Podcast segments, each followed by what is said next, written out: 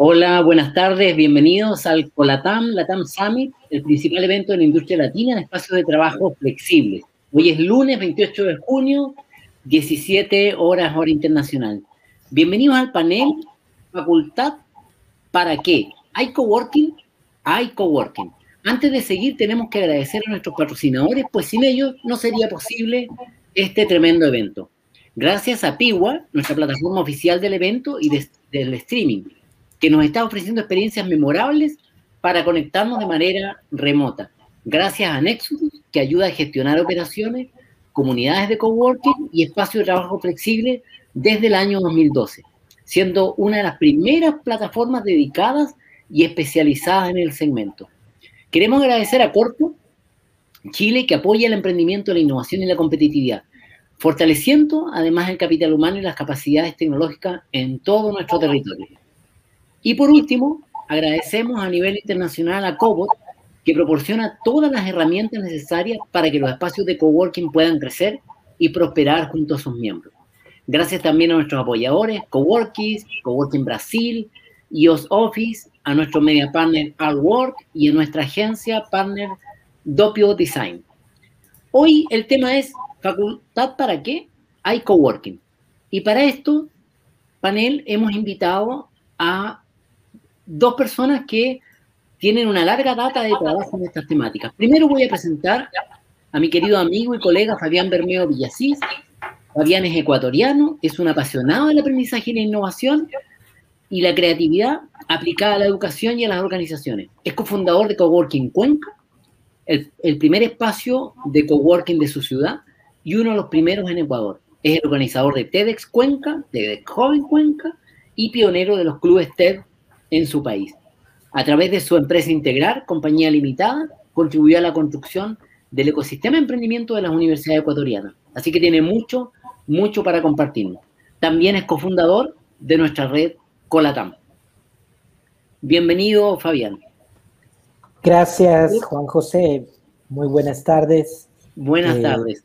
Justin, voy a presentar ahora, voy a presentar ahora también a Justin Dutram, Justin es estadounidense, es vicepresidente adjunto para México e iniciativas latinoamericanas en la Universidad de Arizona. Ya nos encontramos anteriormente en un panel similar cuando lanzamos una, una, membresía, ¿no es cierto?, un espacio especial en Sao Paulo. Es miembro de la Junta Directiva de la Fundación de Desarrollo Económico de Nogales en Santa Cruz County.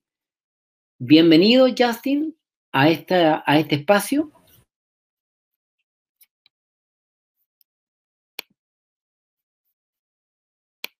¿Tiene audio? Sí. ¿Está conectado Justin? Muy bien. Bueno, y como no lo hice al principio, me voy a presentar. Mi nombre es Juan José Gutiérrez y voy a ser el anfitrión.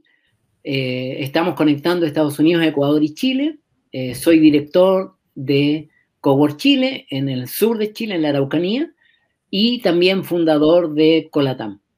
Bueno, en 2019, en nuestro summit del año 2019, se hizo esta misma ponencia explicando sobre todo el conocimiento que hay dentro del espacio de coworking. Eh, todo lo que es el networking y las experiencias únicas que se encuentran en este tipo de espacios de trabajo. Tras dos años, estamos haciendo nuevamente esta conferencia, este, este panel, para ver si algo ha cambiado con esta pandemia. Creemos que el invitado que tenemos hoy día, Justin, nos podrá ayudar a seguir con los pensamientos del año 2019. Justin lidera el proyecto de la Universidad de Arizona de montar un campo dentro de espacios de coworking para atraer a los alumnos más cerca de las facultades americanas. Y esta es una de las 100 mejores del mundo dentro de un espacio latino. Siguiendo la frase de Paulo Freire, educador y filósofo brasileño, enseñar no es transferir conocimiento, sino crear las posibilidades de su propia producción o construcción, eh, tengo algunas preguntas para, para empezar, ¿sí? Eh, estas preguntas las hemos preparado, ¿no es cierto?, como, como pensando específicamente en la pandemia, pero no solo en la pandemia, sino también en la post-pandemia. Entonces voy a empezar por preguntar a Fabián, está ahí Fabián, ¿cierto? Y Justin, ahora sí, sí, ahora veo a Justin que está ya conectado. Entonces vamos a partir por Fabián y luego le damos la palabra a Justin. ¿Qué ha cambiado básicamente en la enseñanza a distancia en, de 2019 a 2021. tuvimos una pequeña pandemia, estamos en medio de esa pandemia. ¿Qué, qué ha pasado con la educación, Fabián, desde tu punto de vista? Bueno, eh, tener en cuenta en primera instancia que más de mil millones de estudiantes han sido afectados en poco más de 130 países en el mundo. Ese dato es interesante tenerlo en consideración porque definitivamente la afectación ha sido grande, ¿no? Sin embargo, hay cosas ahí que, han sucedido en el entorno de la educación a las que creo que hay que prestarle mucha atención y, y obviamente eh, generar ciertas reflexiones desde nuestra visión de, de, coworking, ¿no? Tanto desde la academia cuanto de quienes hacemos el, coworking. Un dato que me pareció interesante, revisaba la revista de innovación educativa del Tecnológico de Monterrey.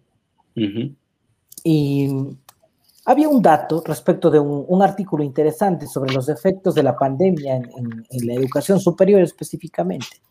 Y había un dato de que un 52% de estudiantes graduados prefieren la educación en línea.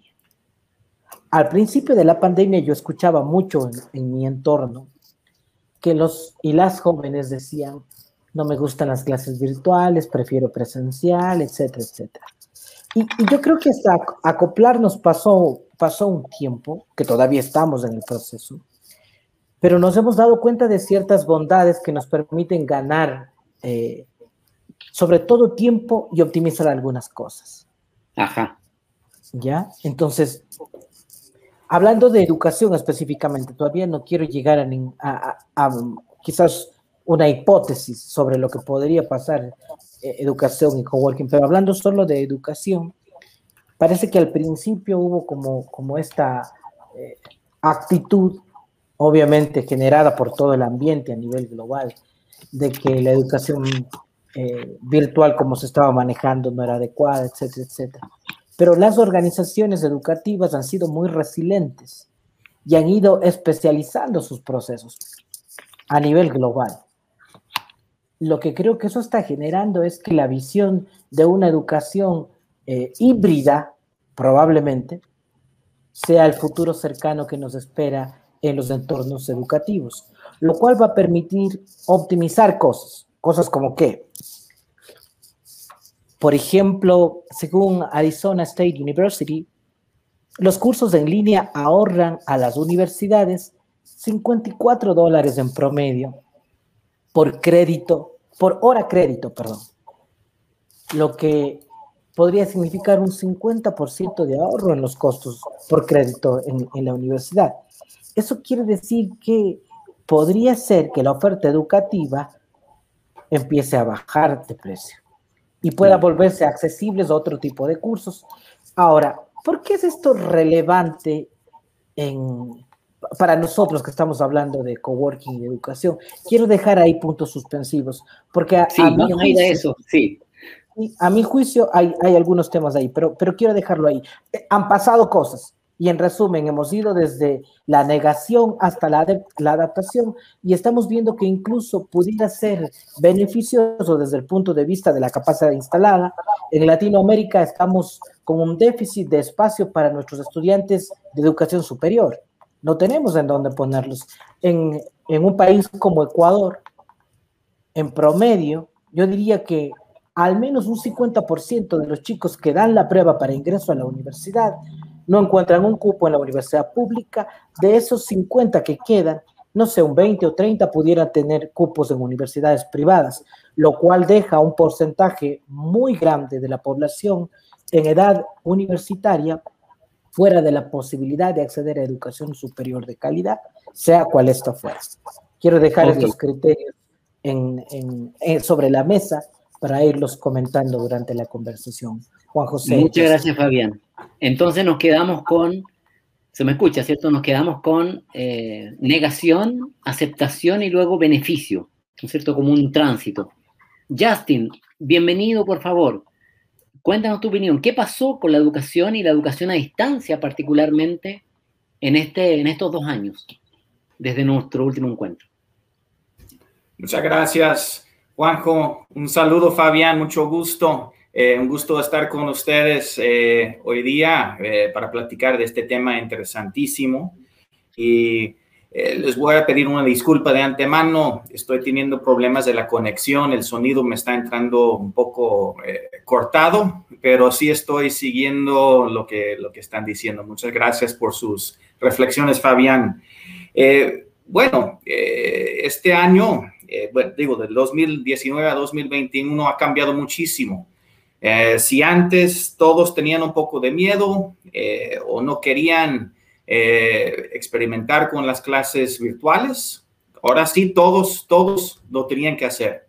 Todos han tenido que pasar por una etapa de adaptación a las clases virtuales y en muchos casos casi de un día a otro, sin capacitación, sin tener este, el equipo que se requiere pero lo hicieron y algunos se han adaptado mejores que otros. Eh, pero todos, yo diría que todos que están involucrados, tanto profesores y docentes, investigadores, como los alumnos que están involucrados en educación superior, eh, ya tenemos algo de experiencia. Eh, por supuesto, algunos más que otros. Y yo creo que eso, eso es lo más importante, que los que tenían esa digamos, ese, ese, miedo de participar. Ahora ya no lo tienen, saben que puede funcionar.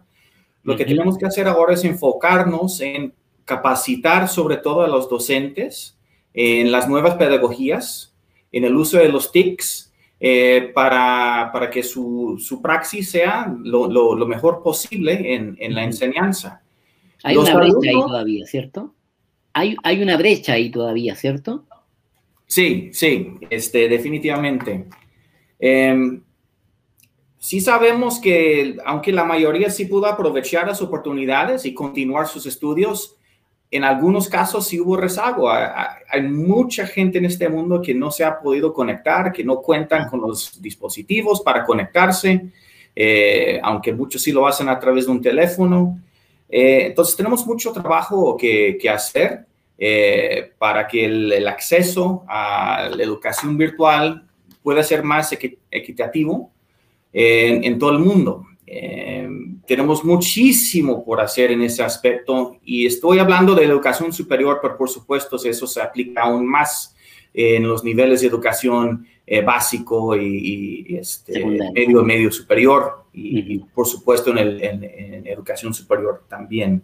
Entonces la brecha digital es importantísimo pero sí hemos avanzado, avanzamos este, a, pasos forzados, pero sí estamos este, más listos y para, seguir trabajando aún más en este medio que yo digo que y creo que tiene gran eh, potencial para abrir el acceso a la educación superior a, muchas más personas que no han tenido el acceso eh, tradicionalmente.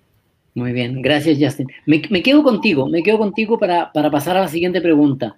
Em, y tiene que ver con los espacios de coworking. Nosotros hemos hablado de esto anteriormente, pero nos gustaría con la audiencia que nos está escuchando hoy día a nivel de toda Latinoamérica, hay mucha gente conectada de espacios de coworking o emprendedores que están conectados con coworking.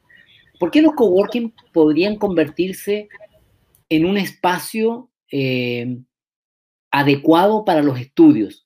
Adecuados para los estudios de, educación superior. Eh, ¿es, ¿Es el coworking un buen aliado? ¿Es un espacio adecuado? Eh, ¿Cómo lo ves tú, digamos? Porque tú tienes una iniciativa en, en esa línea también.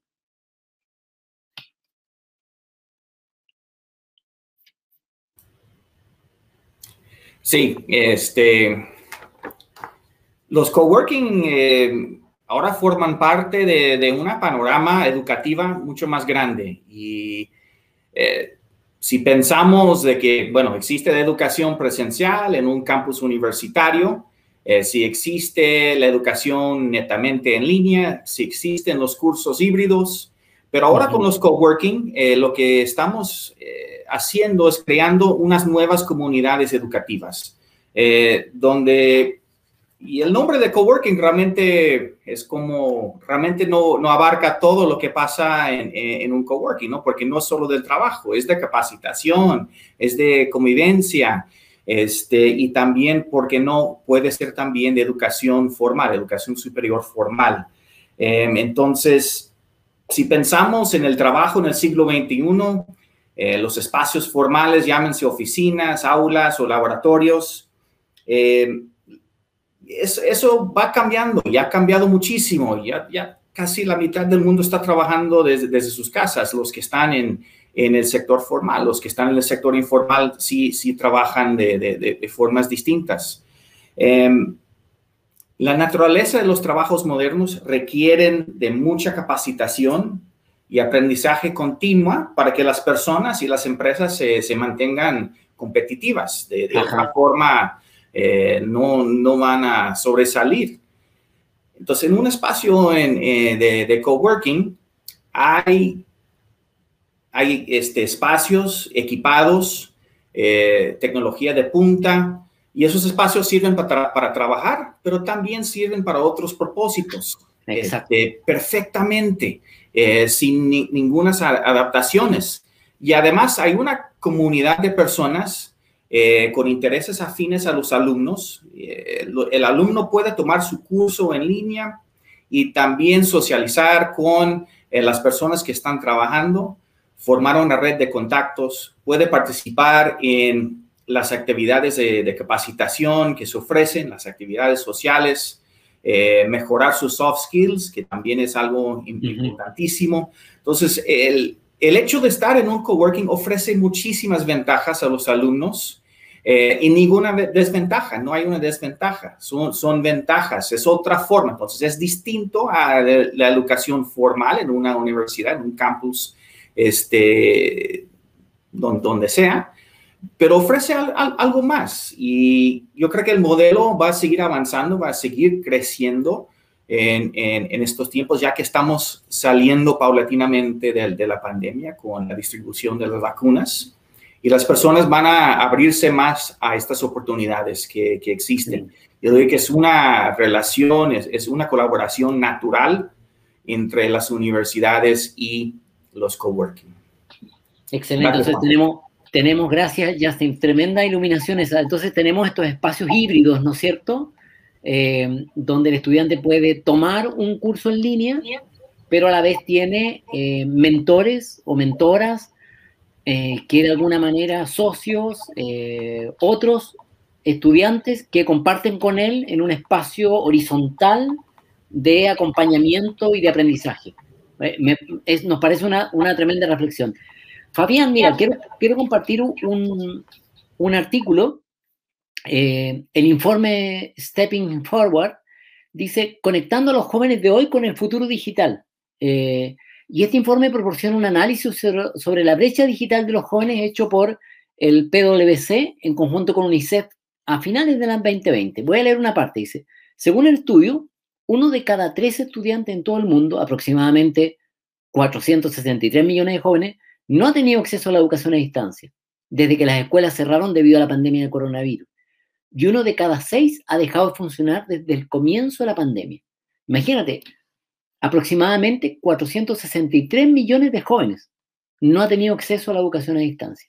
También según el informe, alrededor del 40% de los jóvenes desempleados trabajaban en sectores que fueron severamente afectados por el COVID y casi el 70% estaban en el mercado informal. Es un público que no tiene acceso adecuado a la tecnología y que no ha desarrollado habilidades digitales, por lo que es la porción de la población que más ha sufrido este escenario post-COVID o en medio del COVID donde nos encontremos. Eh, Fabián, te pregunto a ti primero y después voy a avanzar con Justin. ¿Creen que los coworking eh, en conjunto con las facultades pueden ayudar en esta medida? ¿Cómo, ¿Cómo se les ocurre que podríamos nosotros desde los coworking y desde la Facultad de Educación, ¿no es cierto?, avanzar en esta, en esta línea. Fabián. Perdón, estaba así sí. Eh, hace, hace un par de meses tuve la oportunidad de colaborar con una empresa pública de mi país, una empresa grande. Y uno de los proyectos que ellos tenían en mente y por la, razón por la cual me invitaron a colaborar era que en el tiempo de pandemia, eh, se habían acrecentado ciertos problemas, obviamente, de conectividad y acceso a recursos tecnológicos para los trabajadores de la empresa. Y por otro lado, pues hay muchos que viven demasiado lejos de, del centro de oficinas. Entonces, lo que se nos ocurrió fue intentar mapear a todos los trabajadores para poder georreferenciar dónde viven ellos. Y pues esta, esta empresa pública tiene instalaciones por toda la ciudad de Quito, en la capital del Ecuador. Y la idea fue que si podemos georreferenciar dónde está viviendo la gente y podemos identificar instalaciones de la empresa que tengamos por el sector, podemos adecentar esas instalaciones para que se vuelvan especie de coworkings en donde la gente va a hacer su trabajo de oficina, pero no tiene que cruzarse la ciudad y demorarse dos horas de ida y dos horas de vuelta. Entonces, el problema ahí era la movilidad, pero también el acceso a los recursos tecnológicos y la conectividad. Dos cosas muy importantes. Porque cuando le mandas a trabajar a alguien desde su casa, estamos hablando de América Latina y la realidad de América Latina, le mandas a trabajar desde su casa y no sabes qué tipo de conexión de Internet tiene, los problemas que se presentan. De hecho, creo que mi propia conexión está fallando en este momento. Eh, no, tú estás bien. Estoy bien, ok. Entonces, este modelo coworking puede ser una alternativa para acercar la oficina a la gente, para acercarle a los recursos para trabajar, ahí, cierro esta idea inicial, porque quiero, quiero conectarla con, con la pregunta que tú estás planteando. Los problemas que se están dando, que se han venido dando, uno de cada tres estudiantes no ha tenido acceso a educación. Eso es gravísimo. Eso es gravísimo. Y eso obviamente obedece a la capacidad instalada que tienen los países y los gobiernos para brindar ese servicio. Entonces, para muchas personas, para muchos niños y jóvenes en ese tiempo no ha habido la posibilidad. Como las universidades y a lo mejor los espacios de coworking pueden, pueden aportar en la solución de este tipo de problemáticas. Bueno, primero voy, voy a pensar en un mundo ideal en el que la gente sí se puede conectar, en el que la mayor parte de los estudiantes están conectados. Y ahí les cuento otra historia. Perdónenme que que hable en, historias. Pero hace unos días conversaba con mi hija Camila, ella tiene 10 años. Entonces, se está hablando ya de volver a la presencialidad en la educación aquí en Ecuador. Y le preguntábamos a ella qué opina de volver a clase y ella nos responde, la verdad no veo para qué si solo vamos a estar encerrados en el aula. Es decir, todo lo que hago en clase ya lo puedo hacer en la casa. Si no voy a poder interactuar con mis compañeros por todas las normas de bioseguridad, va a ser un estrés y prefiero quedarme en casa. Lo cual me lleva a pensar algo desde, desde esa particularidad a una generalidad y hablando de, todo lo que ha pasado durante y, post pandemia. Y es que los estudiantes se han dado cuenta de que, como decía Justin hace un momento, eh, la metodología y el sistema funcionan. Es decir, puedes aprender a través de estos mecanismos. Claro. Y si puedes aprender, puedes bajar costos, como dice este estudio de Arizona State University que les mencionaba hace un rato. ¿Para qué gastar más plata y para qué exponerte y todo lo demás? Hago virtual. Pero parece que hay un escollo ahí que no se está todavía teniendo la atención adecuada. Y es que somos seres sociales y necesitamos interacción. Ajá. Se me ocurre que en un, que en un futuro así, Exacto, interacción. Entonces, lo que, lo que me decía la Cami, que intento generalizar a otras realidades, es que lo que ellos quieren es generar interacción. Necesitan espacios más bien informales para interactuar, intercambiar ideas, tener conversaciones, donde retroalimenten lo que están aprendiendo u otros temas que ni siquiera se están hablando ahora en la escuela o la universidad. Lamentablemente, con todas las excepciones del caso, pero los espacios de educación formal suelen ser demasiado rígidos para esto. Y entonces los espacios de coworking se constituyen en lugares donde las cosas se hacen mucho más relajadas, donde las comunidades se construyen, se conectan, se, se autogestionan y se soportan, se apoyan. Yo creo que desde esa perspectiva, el coworking podría aportar con un know-how que ha ido desarrollando por varios años para generar espacios donde los estudiantes de un futuro muy cercano vayan a encontrarse para generar interacción, ya no para hacer el aprendizaje formal, ese ya lo están haciendo a través de su computador. El otro aprendizaje formal, eh, perdón, el, aprendizaje experiencial. De la, experiencia más bien. Exactamente. Lo mismo está pasando, y esto es más bien una, una hipótesis, esto está pasando con los estudiantes, esta necesidad de interacción. Lo mismo está pasando con los trabajadores. Están eh, con esta necesidad de interacción. Y por otro lado, lo que tú planteabas, de que hay mucha gente que ni siquiera, muchos jóvenes estudiantes que ni siquiera se pueden conectar. Entonces, lo que estamos viendo es que es probable que mucha capacidad de infraestructura empiece a ser subutilizada y vamos a tener que utilizarle para algo y a lo mejor la universidad muta un poco más, generando más espacios abiertos de encuentro, tipo coworking, donde la gente se pueda conectar o donde los que no tienen conexión puedan tenerla, donde los que no tienen acceso a infraestructura puedan tenerlo. No quiero sonar muy lírico en esta primera parte, pero lo que les, les puedo contar así con pequeñas experiencias, que luego podemos un poco extrapolarlas. Pero en el Coworking Cuenca, por ejemplo, hemos tenido varios profesores que vienen a dar su clase desde acá. ¿Por qué? Por la conectividad, pero también por la paz, por la paciencia. A veces necesitan concentrarse y no podían hacerlo desde sus casas. Entonces venían al coworking y hemos tenido gente que ha utilizado las instalaciones, las ha alquilado, todavía tenemos, para hacer sus clases de universidad aquí en el coworking. Las universidades todavía no, no estaban abriendo los espacios. De hecho, todavía está restringido acá en nuestro país eso quiere decir que entra en, el juego, digamos, de la educación. El espacio de coworking como un lugar donde me puedo conectar desde el punto de vista de, de la conectividad a la red, pero también me puedo conectar con una comunidad y puedo tener acceso a ciertos servicios.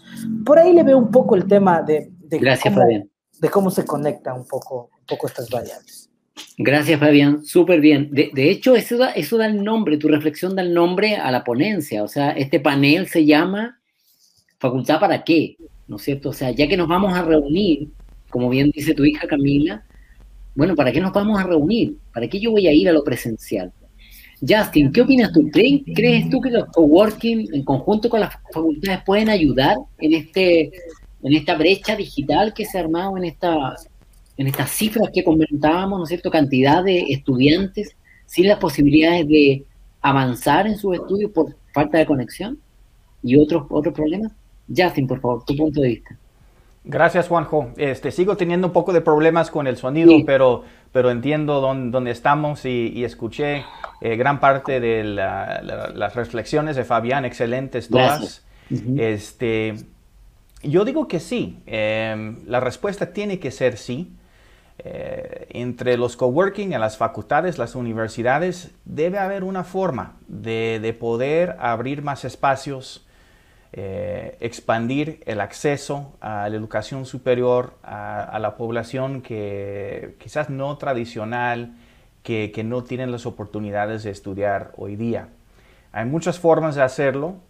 Eh, en nuestro caso particular de la Universidad de, Arizona, estamos viendo la, la posibilidad, y lo estamos haciendo en muchos países hoy día, en la India, en Corea del Sur, eh, con nuestro socio en, Brasil, con Sharing EC, eh, con otros socios en Chile y algunos en México también, donde estamos ofreciendo nuestros programas virtuales en conjunto con los coworking, pero a un precio que se, está adecuando a la economía eh, del país.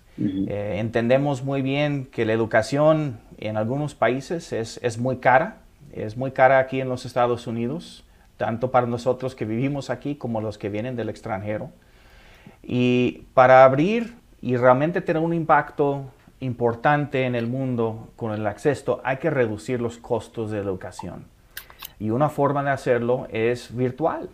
Eh, porque con la educación virtual no están pagando el mantenimiento de los edificios, de los laboratorios. Exacto. Es, otro, es otro modelo de, proveer los programas académicos que, son los mismos programas, son los, eh, los mismos eh, pensum que utilizan en, las clases presenciales. No hay ninguna diferencia con una licenciatura presencial o virtual es la misma licenciatura, la misma maestría, solo que la modalidad es distinta.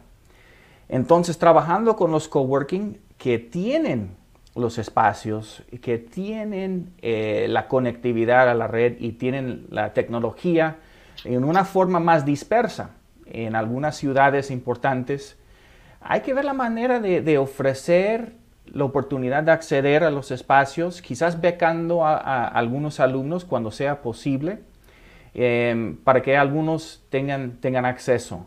Claro, hay que pensar en escalas también, pero los dos actores, tanto los coworking como las universidades o facultades, forman parte de la solución. Eh, y no le, no le, podemos sacar la vuelta a los costos. Eh, sí cuesta proveer de educación, pero hay que ver la, la, forma de reducir el costo lo más, que, lo más posible. Claro, estamos hablando de la diferencia en algunos países entre las universidades privadas, donde sí cobran este, muchísimo en algunos casos, y las universidades públicas, que por lo general en Latinoamérica suelen ser, este, si no eh, gratuitas, casi gratuitas. Em, pero tienen cupos muy, muy limitados.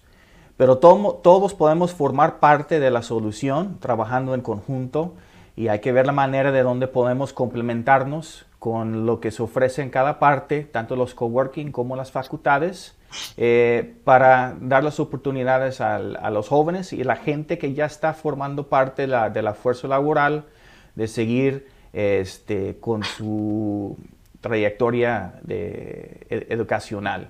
Eh, entonces la respuesta es sí, pero hay que ver los detalles, ¿no? El asunto siempre va a ser en los detalles y hay que ver, probar modelos, saber qué funciona, qué no funciona. Esto, como, como hemos comentado, relativamente nuevo, eh, pero vamos a seguir este, refinando el modelo y abriendo eh, más acceso para los alumnos. Muchas gracias. Gracias, Justin. Sigo, sigo contigo, Justin. Te, te voy a preguntar inmediatamente porque tú dijiste que tenías un, un, convenio, ¿no es cierto?, con Charing en, Sao Paulo. Y no sé si nos puedes contar detalles de ese, de ese convenio, porque a la gente se le puede estar preguntando, bueno, pero ¿qué, qué, tipo de carreras son las que uno puede tomar en un coworking? No sé si brevemente nos puedes comentar eso. Y segundo, inmediatamente, ¿cuáles, ¿cuáles son los desafíos para que un coworking pueda acceder y ser un buen partner para una universidad? Pues tenemos muchos coworking escuchando a nivel de toda Latinoamérica, entonces le podemos dar una señal clara ahora. Y después voy con Fabián. Sí, Juanjo, son muy buenas preguntas. Eh, nosotros estamos encantados con la colaboración que tenemos con Sharing S en, en Sao Paulo. Eh, es un arreglo, realmente es una colaboración entre la Universidad de Arizona y, el, el, espacio de coworking donde trabajamos en conjunto tanto en el, reclutamiento este, de, alumnos. los espacios de coworking tienen comunidades grandes este, de, clientes y de sus contactos. Y en, algunos casos pensaríamos que, bueno, eh, el mercado va a ser para posgrados o para educación continua, pero en algunos casos también son, son, son personas que quieren o terminar este, su licenciatura, su bachiller, y seguir estudiando, que no lo han terminado. Entonces hay, hay un poco de todo. Em, entonces trabajamos en conjunto y para los que son dueños de un coworking es un arreglo entre la universidad y, y su negocio donde compartimos responsabilidades, pero también compartimos este, los ingresos de los recursos em, entre la universidad y el espacio de coworking. Es muy sencillo em, y está rindiendo, yo diría que ha, tenido un poco más de éxito, eh, para ser honesto, en Asia, hasta el momento que en Latinoamérica. Y, sabemos muy bien por qué, este, porque Latinoamérica sí le pegó muy, muy fuerte este, la pandemia y, ahora están saliendo. En un país como Corea del Sur eh, no fue tan fuerte el impacto eh, como ahora, es como, como se está viendo en algunos países en, Latinoamérica. Yo digo que de aquí en adelante eh, van a seguir creciendo las oportunidades. Y lo que se espera de un socio de coworking es este, un trabajo, de buena, tener buena comunicación, eh, trabajar en conjunto en el reclutamiento de, los alumnos a través de campañas digitales, de otras formas, este, haciendo webinars como este, eh, teniendo un contacto directo con eh, los postulantes y realmente proveyendo la información junto con nosotros en la universidad a los prospectos alumnos. Em, de eso se trata, no, no, es un arreglo muy, muy complicado. el, el, coworking provee em, el espacio, el acceso a la internet, eh, la oportunidad a los alumnos de participar en sus actividades de, de, capacitación y actividades sociales. Y nosotros vamos a proveer el contenido académico para que puedan tener la oportunidad de obtener su grado eh, de licenciatura, maestría, algunos casos doctorados o participar en los programas de, educación continua. Eh, eh, nosotros creemos que el mercado es grande y va a seguir creciendo.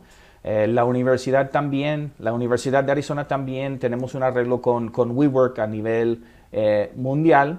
Varias universidades ahora sí tienen ese arreglo con WeWork. pero vemos, la verdad, más oportunidad quizás de trabajar con los propietarios eh, regionales que conocen muy bien este, su mercado y, tienen sus redes de contactos muy, muy Es un socio estratégico local, exacto. Gracias, Justin. Nos queda ahí un panorama súper claro. Voy con Fabián. Fabián, eh, sobre, sobre el, futuro de la educación, metámonos ahora en, los últimos minutos mirando hacia el futuro. Eh, ninguno de nosotros tiene una bolita de cristal, ¿no es cierto? Pero el otro día Ah, cuando, cuando inició la pandemia en Colatam hicimos uno de los primeros webinars eh, que se hicieron, ¿no es cierto?, en, esta industria. De ahí seguimos avanzando, ¿no es cierto?, en, en Colatam Online. Y, recuerdo que René Rojas de Colombia nos decía, eh, ojo que hay trabajadores átomo y trabajadores digitales. Y, la ciudad para trasladarse debería quedarse, debería quedar disponible para los trabajadores átomos y los digitales, que ya aprendieron unos meses a quedarse en casa, digamos. Eso era cuando, cuando pensábamos que la pandemia terminaba en julio del 2020. No, te voy a preguntar cuándo crees que va a terminar la pandemia, ¿no es cierto? Porque sé que esa bolita de cristal es mucho más compleja.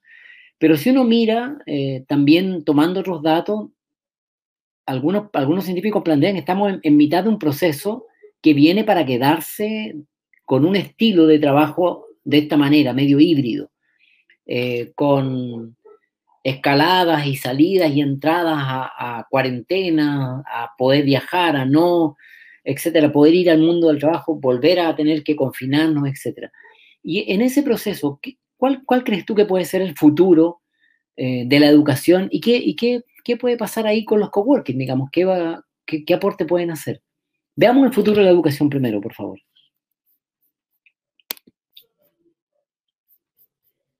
Estás muteado.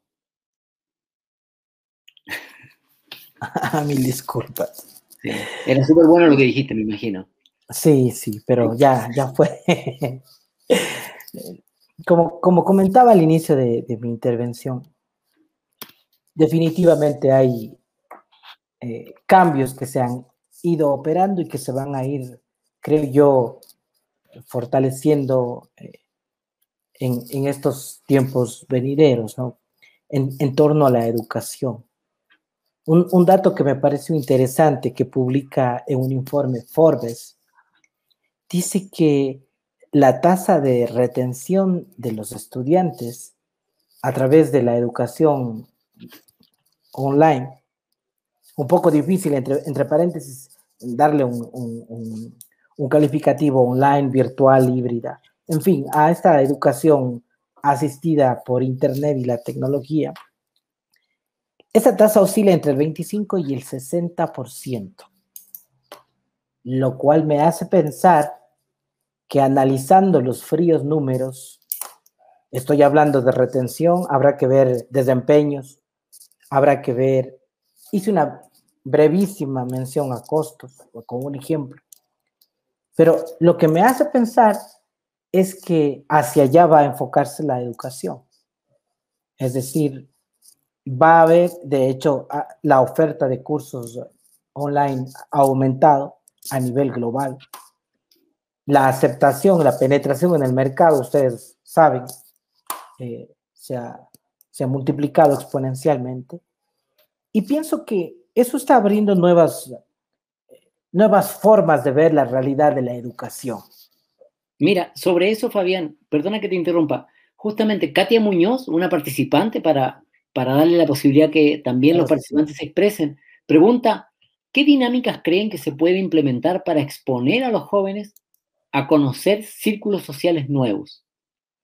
Miren, interesante pregunta, porque tiene que ver, ahí está la pregunta en línea. ¿Qué dinámicas creen que se pueden implementar para exponer a los jóvenes a conocer círculos sociales nuevos? Estamos en pandemia, estamos online, medio híbrido, como decía también Justin, ¿cierto? Quizás, bueno, en función de cómo íbamos con, la respuesta, ¿no?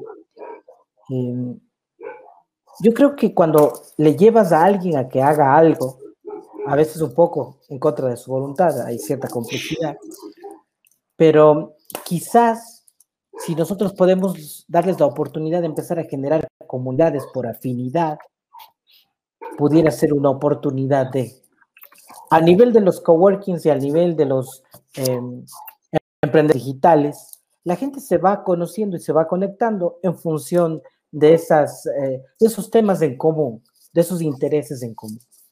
Yo creo que para construir nuevas comunidades o exponer a los chicos a nuevas comunidades, quizás pensar en nuevos eh, gustos, nuevos pasatiempos, nuevos intereses, porque si siguen en los que ya tenían, pues van a seguir a las comunidades que ya conocían.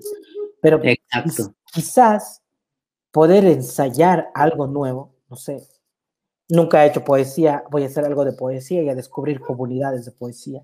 No he hecho robótica, voy a ver si es que eh, me meto más en el tema y a, descubrir un poco más de comunidades alrededor del tema. Yo creo que pudiera ser una, una forma de exponer a los chicos a otras comunidades, a otros contactos en el contexto actual. Obviamente, eh, sobre todo en el entorno digital, diría yo. Todavía los padres, estoy hablando de Latinoamérica, eh, me gustaría saber cómo está la situación allá de primera mano y le, y, le pregunto a Justin incluso, cómo está allá y cómo se sienten los padres de que los chicos ya estén juntos y compartan. Acá en Latinoamérica el tema va todavía más lento de lo que quisiéramos y los chicos siguen en, casa y todavía no tienen mucha exposición social, etcétera, etcétera. Entonces, eh, el, tema va lento. Finalmente hablabas de, de cómo está o cómo va a afectar el coworking el tema de la educación. Yo decía que por el tema de la optimización, al final creo que la oferta, la demanda tiene mucho que ver en eso. Pero si, si la nueva realidad logra optimizar recursos y escalar el acceso a educación, que es algo muy importante, escalar el acceso a educación en países en donde nuestra infraestructura y nuestra capacidad instalada es limitada, yo pienso que se viene tiempos en los que vamos a hacer mucha educación virtual, mucha educación online. Gracias, Fabián. Vamos a, para, para terminar de responder también la pregunta a Katia, que se atrevió ahí, ¿no es cierto? Y nos puso la pregunta en el chat. Fabián habla, un detalle de lo que habla Fabián tiene que ver con comunidades, Katia, ¿no es cierto? Él dice, puedes, puedes llevarlo a diferentes tribus, a diferentes comunidades y exponerlo, ¿no es cierto?, a esos, a esos aprendizajes. Entonces, Justin, te, te preguntamos lo mismo, primero, a ver, ayúdanos a, responder la pregunta a Katia y luego sigamos conversando, porque esto tiene que ver con la educación del futuro, digamos. ¿Cómo, cómo viene? Entendí un, poco, este, Juanjo, sigue siendo un poco muy, muy cortado el sonido, pero vi la pregunta este, de Carla y eh, yo creo que parte de, la solución es abrir nuevos espacios para eh, actividades muy, muy cortas. Em, en algunos casos le llaman este, micro credenciales, una forma de, dar algo a los jóvenes, la oportunidad de aprender algo útil que les va a servir y eso es como darle una prueba, este, un, enganche de, lo que es la, educación eh, formal. Eh, lo hacemos mucho aquí en la Universidad de Arizona con alumnos porque estamos aquí este, a 100 kilómetros de la frontera con México. Invitamos a alumnos de México a visitar el campus. Tienen la oportunidad de conocer las instalaciones, pero mientras que estén aquí van a tomar un curso pequeño van a, cursar algo dos, tres días y, se van con, algún este, certificado de algo.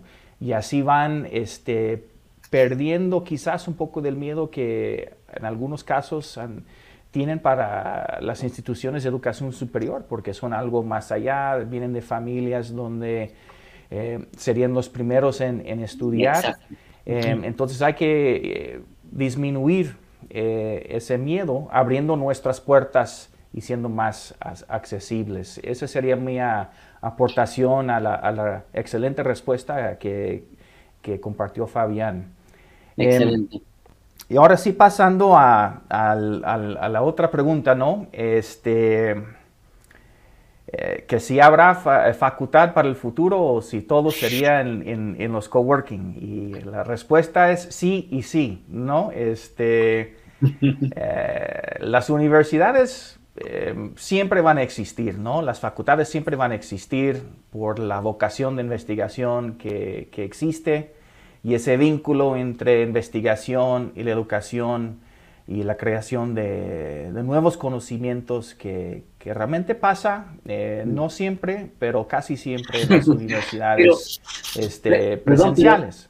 pero, se van a tener que transformar, ¿cierto? Las facultades. Se van a tener que transformar. Eso sí, eh, entonces ahí va, ¿no? Este, pero eh, lo que pasa aquí, en, digamos, en, la Universidad de Arizona impacta también sus programas virtuales. Eh, entonces, no están desconectadas para nada. Eh, hay una conexión muy, muy fuerte también en la renovación y el, el mejora continuo de la pedagogía eh, para los programas en línea, que es algo que sí estamos trabajando y, como parte de la, vocación de investigación en la, en la, universidad. Entonces, pueden existir los dos. Em, los coworking sí pueden jugar un papel importantísimo en abrir y expandir el acceso para los alumnos. Eso no, no cabe ninguna duda. Eh, los programas educativos cada vez van a tener más calidad. Ahora sí conocemos mucho mejor cómo estructurar las clases, crear una aula invertida donde el alumno no va a asistir la clase para escuchar al docente platicar por una hora. No, de eso no se trata. Llegan preparados para participar en un diálogo con el profesor, que es un poco distinto. entonces, pero cada día es mejor, es mejor el modelo eh, pedagógico y los coworking definitivamente juegan o van a jugar un, un papel importante en el futuro de, de, educación superior. Pero van a existir los dos. No es uno o el otro, sino los dos van este, de, mano en mano. Eh, porque debe, debe, haber alguna opción para cada tipo de alumno.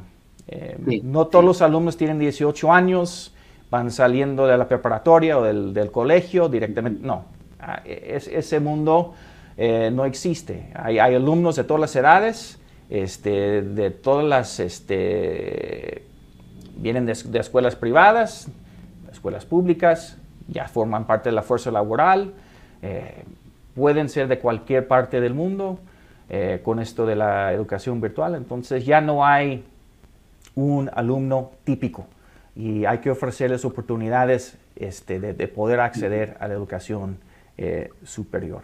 Gracias. tenemos, tenemos esta diversidad de estudiantes, ¿no es cierto? Yo creo que ese es un tema, la, la diversidad de estudiantes es uno de los temas los que, bueno, siempre la hemos tenido en realidad. Lo que pasa es que ahora como que la pandemia nos hizo ver, ¿cierto? Nos hizo eh, darnos cuenta que teníamos esta, esta, este tipo de estudiantes tan diversos, eh, con gustos tan diferentes. Tú tocaste un tema súper importante que tiene que ver con los microcréditos, Justin, ¿no es cierto? Y, vamos a ir ahora, ¿nos quedan todavía unos minutos? Sí, diez minutitos. Entonces vamos a ir ahora a, la parte final. Yo, eh, cuando nosotros hablamos ahora del futuro de la educación, y, y, nos vamos a referir específicamente más a la educación superior o podríamos decir en la preparación para el mundo del emprendimiento, del empleo, en ese, en ese tramo.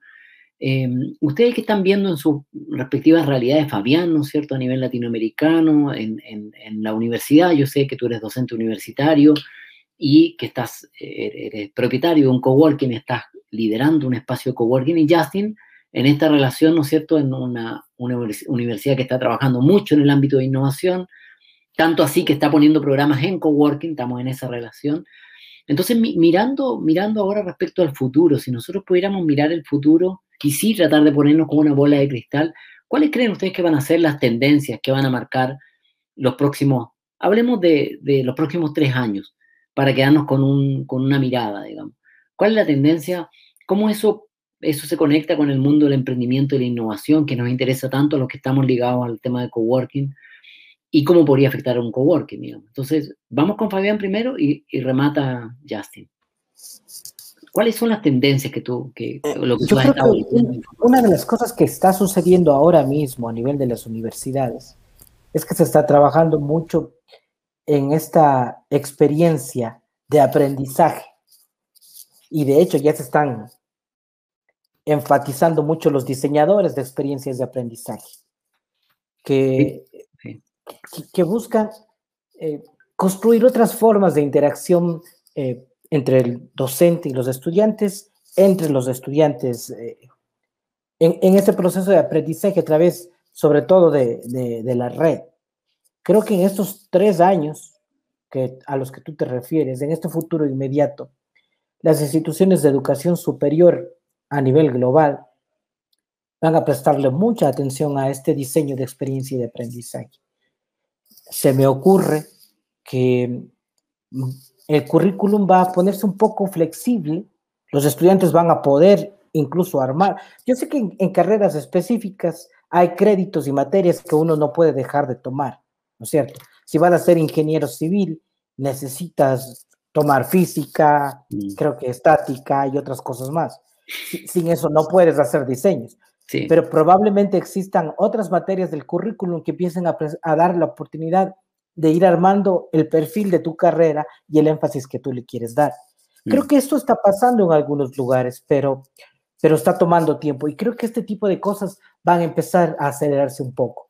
Y lo otro, eh, lo que me refería al inicio, creo que el énfasis en la calidad de la experiencia de aprendizaje en un formato virtual no solamente sincrónico, es decir, en, eh, en este momento conectados, sino también asincrónico en todo lo que está en, en, los repositorios de las universidades o en los gestores educativos de las universidades, van a ser uno de los focos y en donde eh, las instituciones de educación superior van a prestar y están prestando mucha atención. Y en, en Chile a, esa, a ese diseñador se le denomina diseñador instruccional. No sé si ese es el término que se ocupa, pero es, es, es la persona que está entre el experto que tiene el contenido y el, y el facilitador pedagógico. ¿sí? Hay, hay un diseñador instruccional que diseña la experiencia de aprendizaje.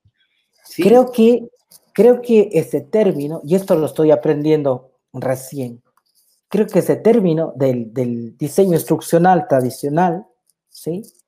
Está afectándose un poco por los nuevos entornos.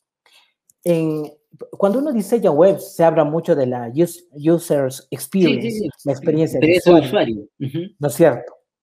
Entonces, ahora en estos nuevos entornos hay otro tipo de experiencias de usuarios hablando de los procesos de aprendizaje. Creo que esa otra user experience es a la que más bien se están refiriendo las nuevas tendencias, que sale un poco del, del diseño instruccional, donde se tienen en consideración el contenido, el currículum, las actividades específicas del proceso de, evaluación, y llega a lo que el estudiante siente y experimenta durante el proceso de aprendizaje. Ok. Entonces es entre diseño instruccional y user experience, como una, una, especie de hibridación. Hace poquito me invitaron a, a, un, a, un, panel para como, como experto, entre comillas, porque se estaba creando un magíster de ciencia, tecnología, bla, bla, bla, en un área. Y, y dentro de la conversación, que tuvo una conversación muy interesante, hablábamos, y por eso me acordaba ahora de, de Justin cuando mencionaba los microcréditos, y yo le decía, oye, pero, pero hay muchos, o sea, a los estudiantes que ustedes están apuntando, lo más probable es que no estén interesados en tomar un máster de dos años, así en el estilo que nosotros lo tenemos pensado, pero sí podrían tomar una especie de microcréditos, ¿no es cierto? Pequeños eh, islas. Yo, yo pensaba, no sé, en este, este juego de mesa que se llama el Catán, con estos hexágonos como armando un puzzle, ¿no es cierto?, en que yo pueda tomar y armarme mi propia experiencia de aprendizaje, digamos. Entonces yo creo que también ahí, me, acordaba ahora cuando tú decías experiencia de usuario, eh, exacto, cuando tú decías experiencia de usuario y Justin decía micro, microcrédito. Estamos en los últimos minutos, Justin, tendencias, tendencias de futuro, por favor. ¿Cuáles son tus puntos de vista? Sí, este, no, no pude escuchar muy bien la, la, pregunta, Juanjo, este, pero para, para, concluir, que ya estamos en, en los últimos minutos y, pensar en, en, en, el futuro, un futuro perfecto, eh, es acceso, eh, simple y sencillamente. Y venían ustedes platicando de, de modelos dispersos de, de, acceso a educación eh, superior y yo creo que lo, yo creo que los, los coworking eh, forman parte de, de, esa solución, de, de, abrir los espacios eh, donde los alumnos tendrán acceso tanto a la tecnología, el espacio y los programas educativos eh, donde les dificulta hoy día en este momento. Son, son parte de la, de la solución. El acceso es la clave.